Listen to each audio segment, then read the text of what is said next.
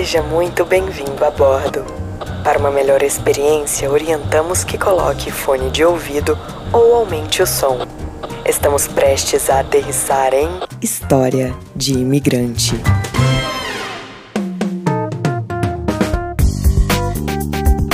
Chega mais que a história de hoje tá que é uma confusão danada. No começo, você vai pensar que é uma história bacana, de amizade, tipo filme Sessão da Tarde. Mas mais pra frente vai entender que a gente tá falando de uma novela mexicana.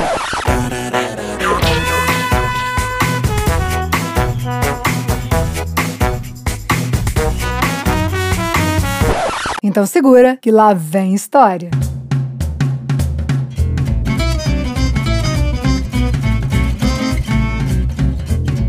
Essa é a história da Paulina. Mas tem outros personagens e é bom a gente já guardar quem é cada um. O marido da Paulina chama Carlos Daniel. Eles são muito amigos de outro casal que chama Paola e Luiz Fernando. Todos moram na mesma cidade, cada casal no seu apartamento. Os quatro eram inseparáveis. Paulina e Paola, super amigas, confidentes, dessas amizades bem íntimas. Tipo, elas davam conselho uma para outra, até falavam coisas assim mais picantes, detalhes ali do sexo com os parceiros e tal. Era esse nível de intimidade. Já os meninos assistiam futebol todo domingo, eles torcem para o mesmo time. Então, todo domingo era lá os dois de camiseta preta e vermelha na frente da TV. O entrosamento era certeiro.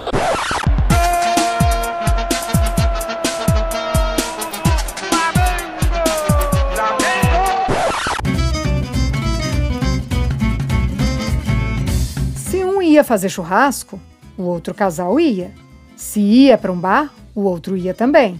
Na pandemia, eles trabalhavam entregando compras de supermercado. Quem fez esse trabalho sabe que quanto mais rápido e mais gente dentro do mercado, mais ganha, porque um ajuda ali o outro a achar os produtos. Então, assim, os quatro ficavam o dia todo juntos e até dormiam na mesma casa para poderem levantar cedo no dia seguinte e saírem para trabalhar juntos.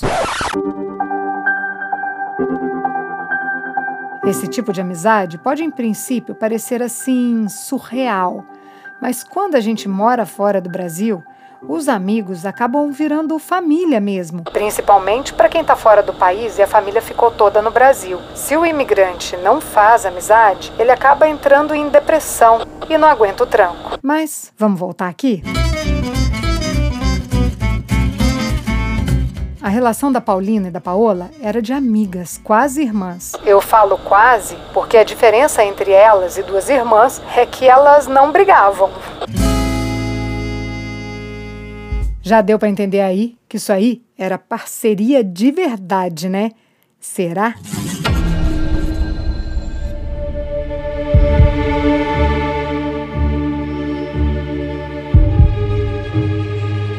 Coisas começaram a mudar quando a Paulina e o Celso Daniel tiveram um bebê. Quem é a mãe é que sabe que depois que a gente vira mãe, a gente gruda em outras mães como se fosse um imã e só fala de maternidade. Fala aí. É choro, é fralda, é sono, amamentação. Então, a Paulina estava nessa vibe aí, mas a Paola não. Elas acabaram se separando um pouco, mas continuavam se encontrando todo fim de semana. O clima entre a Paulina e o Celso Daniel estava assim meio morno. Ela tinha acabado de ter um bebê, lembra? Então, o puerpério dela estava sendo bem agressivo. Ela tinha passado por um parto normal um pouco traumático e ainda não estava preparada para voltar à ativa. Vocês entendem do que eu estou falando, né?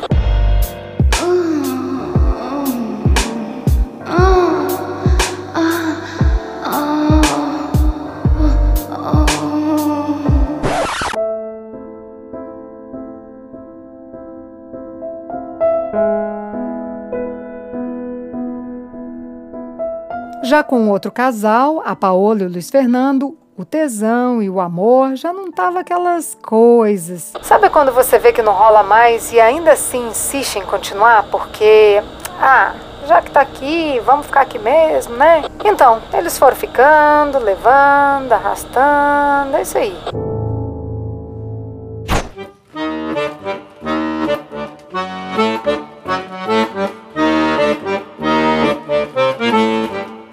Nessa época, Paulina ficava em casa cuidando do bebê, enquanto os outros três, a Paola, o Luiz Fernando e o Celso Daniel, trabalhavam como motoristas de Uber. E assim, ser Uber nos Estados Unidos também pode ser perigoso. Vai que pega alguém aí muito doido ou mesmo um assalto, sei lá. Para não arriscar, eles tinham um acordo de segurança. Como era esse acordo? Os dois casais tinham no celular aqueles localizadores. Então, por exemplo, quando a Paulina queria saber onde o Celso Daniel estava, era só ela ver o localizador do celular dele. Daí, ela via a rua, o bairro e se ele estava parado ou não.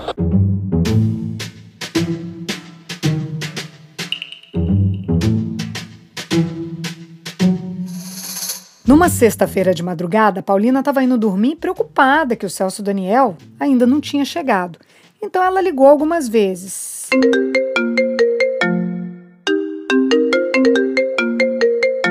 E ele não atendeu.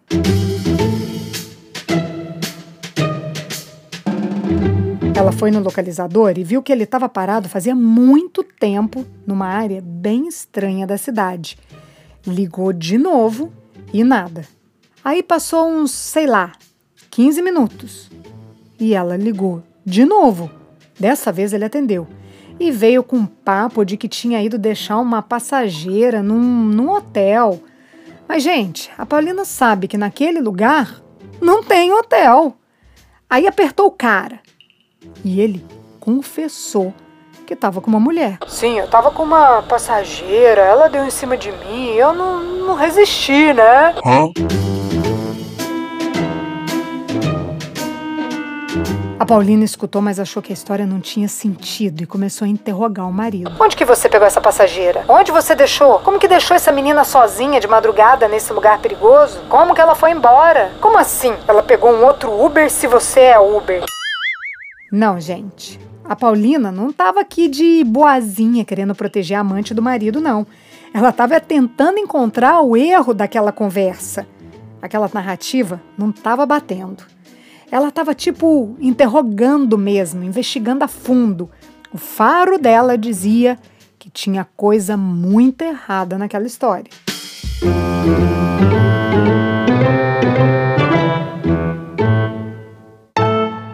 Bom, ele não tinha resposta e ela foi dormir com a pulga atrás da orelha.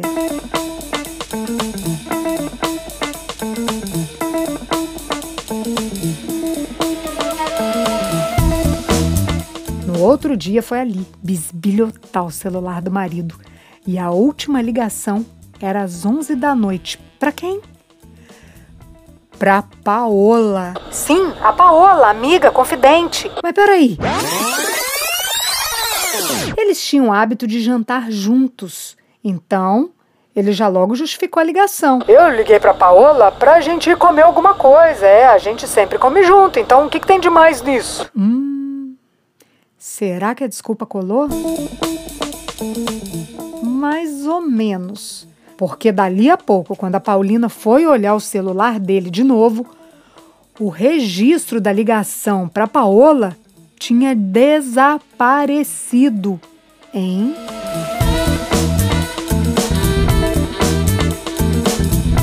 Agora, a Paulina estava com duas pulgas atrás da orelha. Ela ativou o botão investigadora do FBI e telefonou para Luiz Fernando, o marido da Paola, e contou a história toda ali para ele. A pulguinha agora estava atrás, era da orelha dele. Ele também foi ali fuçar no telefone da mulher dele e olha a bomba. Ele viu que a Paola parou de trabalhar às 11 da noite no mesmo lugar que Celso Daniel estava. Os dois estavam juntos? Paola com Celso Daniel? Ou será que foi só uma coincidência? É o que você vai ver no próximo capítulo. Brincadeira, mas ó, só tô brincando aqui porque a Paulina já superou tudo isso. Quando a Paulina e o Luiz Fernando descobriram essa história, o Celso Daniel não estava em casa. Ela não sabia como ia tirar a verdade dele, porque se ela simplesmente lhe contasse o que tinha descoberto, ele poderia inventar outra história. Então, a Paulina bolou um plano. ela ia aplicar o bom e velho jogar verde para colher maduro. Então, assim, ela chegou e disse: Celso Daniel, não adianta esconder. Eu já sei que você tá tendo um caso com a Paola. Ele ficou parado, mudo, e começou a chorar.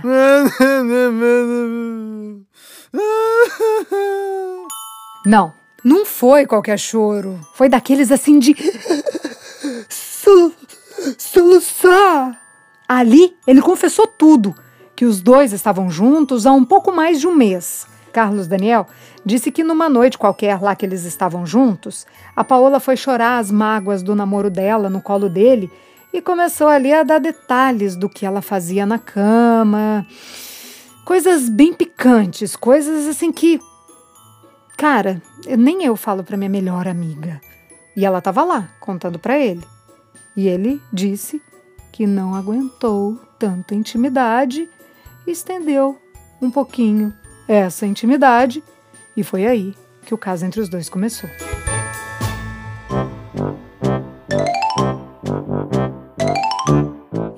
Eles começaram a sair sem com que a Paulina e o Luiz Fernando soubessem de nada. Eles não sabiam nada mesmo, tanto que programaram uma viagem dos dois casais para o Havaí. Durante o dia, eles faziam a programação juntos. Os quatro, mais o bebê, que nessa época estava com os quatro meses. Eles levavam o bebê para a praia, curtiam aquele paraíso. Só que à noite a Paulina ia dormir cedo por conta do neném. Eles ficaram hospedados no mesmo hotel, mas em quartos diferentes. Embaixo desse hotel tinha um bar. E era ali que eles iam à noite jogar uma sinuca. Um detalhe: o Luiz Fernando não bebe, então ele também subia para o quarto para dormir mais cedo que, que aconteceu? Durante toda uma semana, o caminho ficou aberto para que o Celso Daniel e a Paola curtissem o luar do Havaí sozinhos.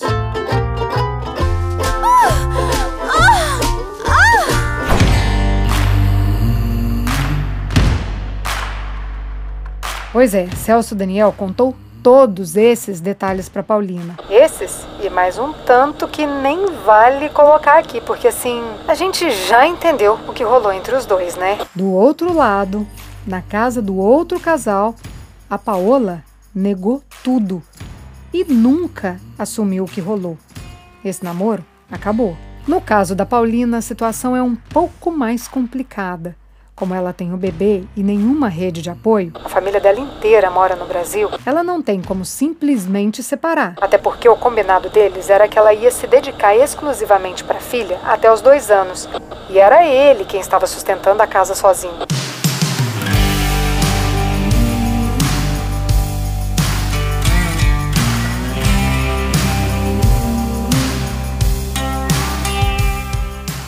Depois dessa troca de casais, a Paola e o Luiz Fernando nunca mais se viram. Já a Paulina e o Celso Daniel moram juntos. Moram juntos assim, cada um tem seu quarto e acabaram virando amigos. Ela não quer mais nada íntimo com ele, mas ele e a filha continuam sendo a única família que ela tem nos Estados Unidos. Morar fora tem dessas coisas. Essa foi a história da Paulina.